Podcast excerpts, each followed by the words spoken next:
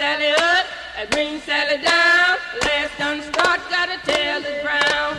Bring Sally up, and bring Sally down. Last done start, gotta tell the brown. Hallo und herzlich willkommen zur fünften Ausgabe von Fit durch Corona. Hier ist André und ich freue mich, dass ihr wieder dabei seid.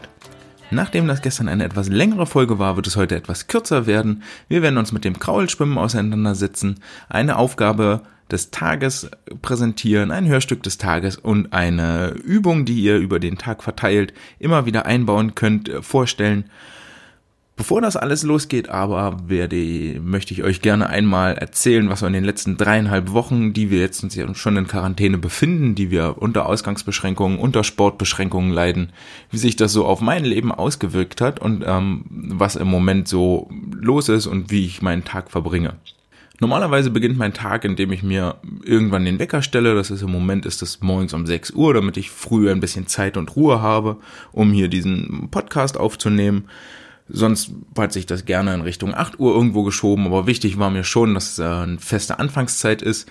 Es ist ja nicht so, dass jetzt äh, alles auf einmal stillsteht, sondern es sind immer noch Aufgaben zu erledigen. Ich habe noch meine, meine Promotion an der Universität zu schreiben, mache ich ja in Hamburg. Ähm, dafür ist im Moment ein bisschen mehr Zeit da und da können ein paar mehr Punkte abgearbeitet werden. Dafür fällt ja nachmittags ähm, so vier Stunden, viereinhalb Stunden Arbeitszeit weg. Also die drei Stunden, die mit den Sportlern zusammen am Beckenrand sind und in der Turnhalle, die fallen ja jetzt weg, plus die anderthalb Stunden, Stunde 20 Fahrzeit, die dort im Moment, die dort immer waren. Äh, das habe ich ja auch nicht mehr. Dafür sind jetzt vier Stunden frei geworden am Tag die ich vorrangig ähm, damit verbringe, so eigene kleine Projekte voranzutreiben oder auch für das Schwimmen etwas zu tun. So ist es im Moment äh, auch, auch bei mir auf dem Schreibtisch, dass wir eine Nachwuchskonzeption erstellen für unsere TG, dass wir also für die einzelnen Gruppen genauer die Inhalte definieren und ähm, dort neue Trainer, Neulingen halt sagen können, hier dies, das soll getan werden, dies, das soll erreicht werden in der Gruppe, damit das alles aufeinander aufbaut und Hand in Hand geht, damit das vor allen Dingen auch irgendwo mal verschriftlich ist und nicht nur in den Köpfen der einzelnen ähm, Trainer irgendwo feststeckt und wenn die weg sind, ist auch das Wissen weg. Wir möchten halt gerne, dass es ähm, irgendwo feststeht und damit Neuankömmlinge direkt was in die Hand kriegen können, wo wir sagen können, hier das ist das Ziel, tu das im nächsten Jahr.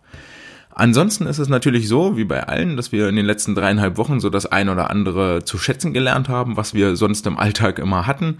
Äh, bei mir ganz weit vorne dabei war, dass ich hier dringend einen Friseur gebraucht hätte und meine liebreizende, mir angetraute in der letzten Woche das Vergnügen hatte, mir die Haare zu schneiden. Das tat ziemlich weh. Das Ergebnis ist sehr zufriedenstellend geworden. Also sie war zufrieden, ich war zufrieden. Ähm, das war sehr schön. Dann kommt man natürlich auch mal zu Sachen, zu denen sonst nie Zeit bleibt. Da habe ich letzte Woche mein Fahrrad geputzt und mal wieder auf Vordermann gebracht. Das äh, rollt jetzt wieder völlig neu.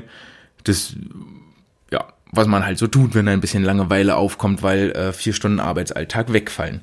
Dann ähm, ist es ja so, dass meine Frau Yogalehrerin ist und äh, dort im Moment im Studio Online-Kurse angeboten werden, wo ich als Model fungiere, als Vorturner, als Testimonial, als äh, Demonstrationsobjekt für die ganzen Übungen. Das heißt, auch für mich ist das im Moment so ein kleines Trainingslager, weil wir meistens, wenn wir dort vom Yoga kommen, hier zu Hause auch noch eine äh, private Yoga-Session anbieten für den Freundeskreis via Skype, wo ähm, auch sie wieder die Ansagen macht und ich das Ganze nach bestem Wissen und Gewissen oder wie letztens eine Freundin so schön sagte, das wird ein bisschen wie Lach-Yoga, wenn man André dabei zuguckt, äh, vortone und versuche zu demonstrieren, in welcher Position wir uns gerade befinden und wieso die Übergänge sind.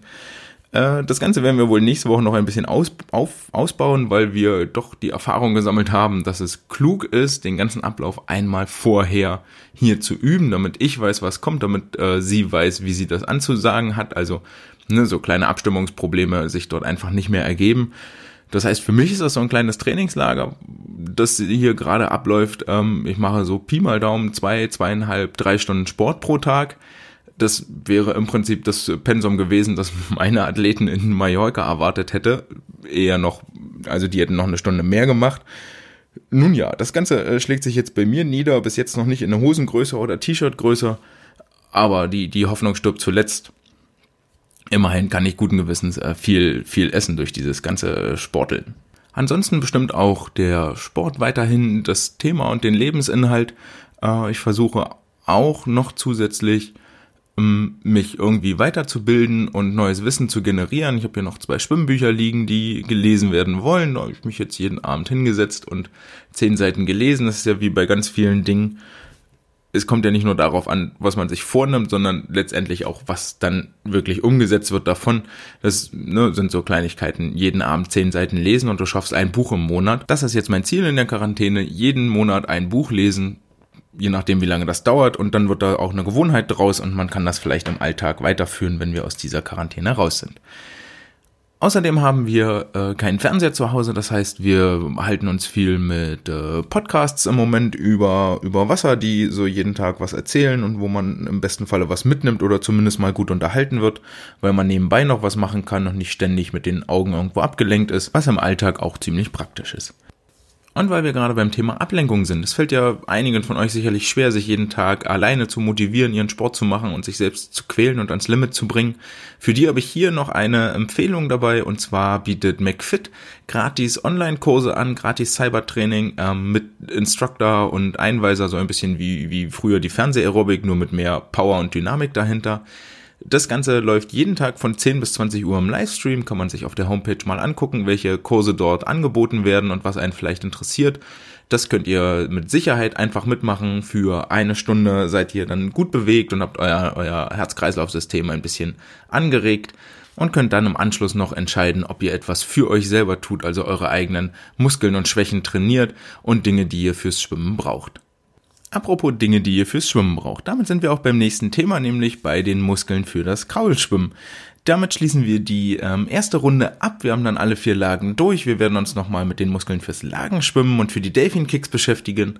Aber für heute machen wir die ersten vier Stück voll.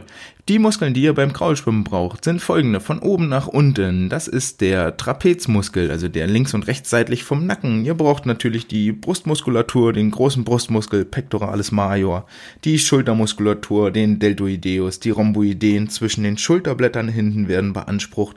Der Bizeps, der Unterarm, ihr merkt schon, Kraul ist das äh, die einzige Schwimmart, wo ihr wirklich den kompletten Armmuskel braucht.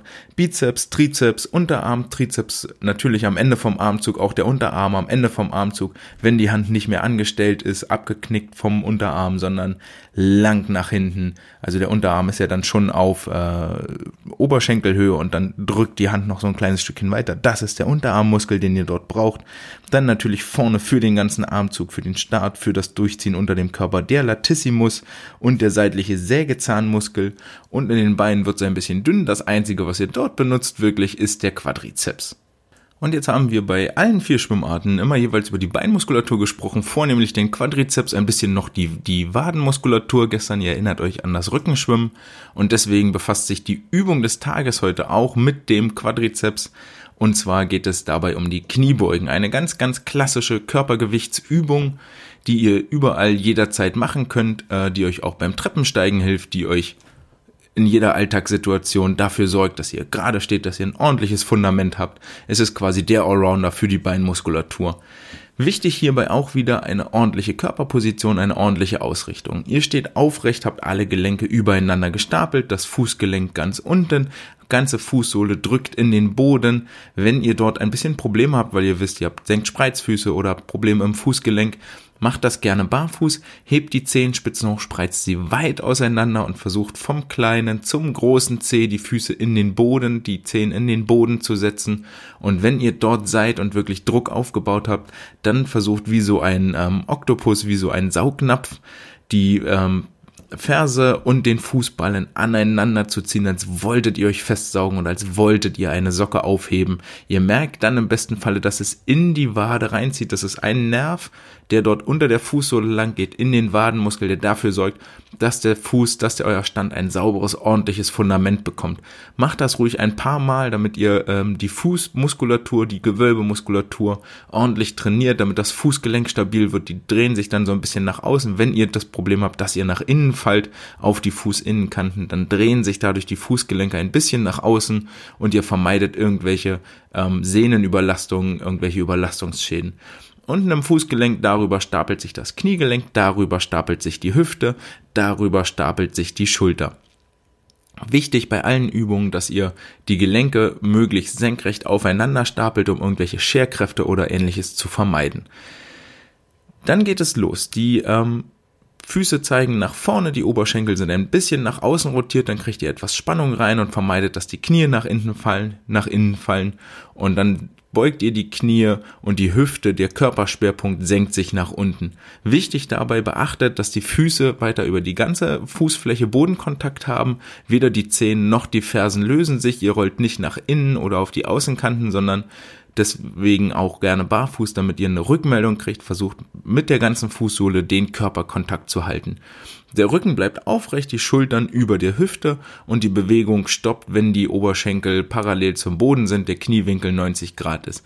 Ihr könnt auch tiefer gehen, ähm, dann kriegt ihr aber im Zweifel ein bisschen Knieprobleme oder müsst die Knie zu weit rausschieben. Guckt lieber, dass ihr dahin gerade bleibt, dass der Rücken oben bleibt, dass ihr dorthin kommt und dann langsam wieder nach oben geht. Wichtig, damit ihr dorthin kommt, ist, dass ihr eine ausreichende Beweglichkeit im Fußgelenk habt, ansonsten lösen sich die Fußsohlen vom Boden und dass ihr ähm, über die Hüfte, über den Hüftstrecker und Hüftbeuger, hinten über die Po-Muskulatur, über den Ischias, äh, dass ihr dort auch beweglich bleibt, ansonsten fallt ihr nach vorne mit dem Oberkörper. Solltet ihr das Problem haben, ähm, stellt euch vor, ihr habt so einen großen Wassereimer in der Hüfte eure Hüfte ist ein randvoll gefüllter, gefüllter Wassereimer und der soll nicht auskippen. Also guckt hin, dass ihr das Becken immer gerade haltet und nicht so nach vorne kippt. Der Körperschwerpunkt soll nach unten zwischen die Fußsohlen, zwischen die Füße wandern. Ähm, wenn ihr dabei das Problem habt, dass ihr mit dem Oberkörper weit nach vorne müsst, damit euer, äh, damit ihr nicht nach hinten umfallt, weil der äh, Popo zu weit nach hinten wandert, dann nehmt gerne die Hände vor. Die Hand, Haltung ist nicht so entscheidend. Viel, viel wichtiger ist, dass der Rücken wirklich versucht gerade zu bleiben, dass ihr aufrecht bleibt. Ähm, das könnt ihr auch dadurch unterstützen, dass ihr die Hände entweder in den Nacken nehmt oder die ähm, Schulterblätter aktiv hinten zusammenzieht, die Ellbogen so auf Schulterhöhe auseinander nehmt, die Hände akt, die, die, die, die nicht die Hände, die Schulterblätter aktiv hinten zusammenzieht oder die Hände hinter dem Rücken verschränkt, dann seid ihr automatisch deutlich ähm, aufrechter im Oberkörper. Wenn ihr dort unten seid, dann geht das Ganze wieder rückwärts, also aus der 90 Grad Beugung langsam wieder nach oben strecken. Führt beide Bewegungen bewusst kontrolliert aus. Ihr erinnert euch von gestern an die 4-Sekunden-Regel. Zwei Sekunden nach unten, zwei Sekunden nach oben. Wenn ihr da soweit sicher seid und ähm, keine Probleme habt, könnt ihr das Ganze auch einbeinig machen oder ihr variiert mal mit der Fußhaltung ein bisschen, dann könnt ihr nochmal merken, wie ihr andere Muskeln beansprucht. Wenn ihr die Fußspitzen in der Standardvariante nach vorne zeigen lasst oder die Füße sehr nah beieinander, sehr schmal aufstellt, dann seid ihr vorrangig damit beschäftigt, den Quadrizeps, den großen Oberschenkelmuskel vorne und die Hamstrings hinten zu benutzen. Wenn ihr die Fußspitzen etwas breiter als hüftbreit auf, oder wenn ihr die Füße viel breiter als hüftbreit aufstellt und die Fußspitzen etwas nach außen zeigen lasst, dann kommt ihr mit dahin, dass ihr Adduktoren und Abduktoren mit trainiert, also den Abduktoren zum Abspreizen vom Bein, die Adduktoren zum Ranziehen vom Bein, Adduktoren liegen innen, Abduktoren liegen außen. Ähm, die werdet ihr dann viel, viel mehr beanspruchen, wenn ihr dafür sorgt, dass die Knie über den Fußgelenken gehalten werden.